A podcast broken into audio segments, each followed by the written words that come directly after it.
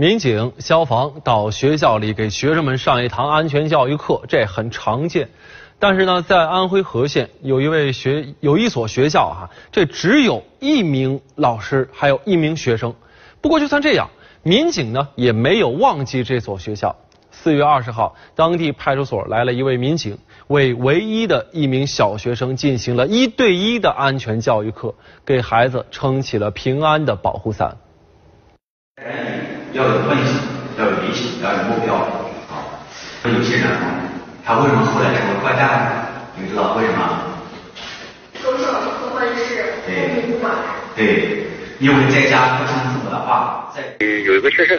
他老师也只有一个，这个学生父母亲都在外面打工，一年难得回来个一两次。离这个镇上这个小学比较远，奶奶在家照顾他。我们这个地方这个中心小学，就安排了一个老师，这个过去给他专门进行辅导。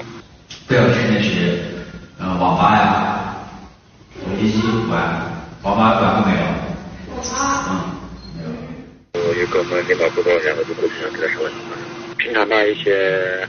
安全性的问题，防火啊，防盗啊，然后照顾交通安全，这也不过十几分钟、二十分钟吧。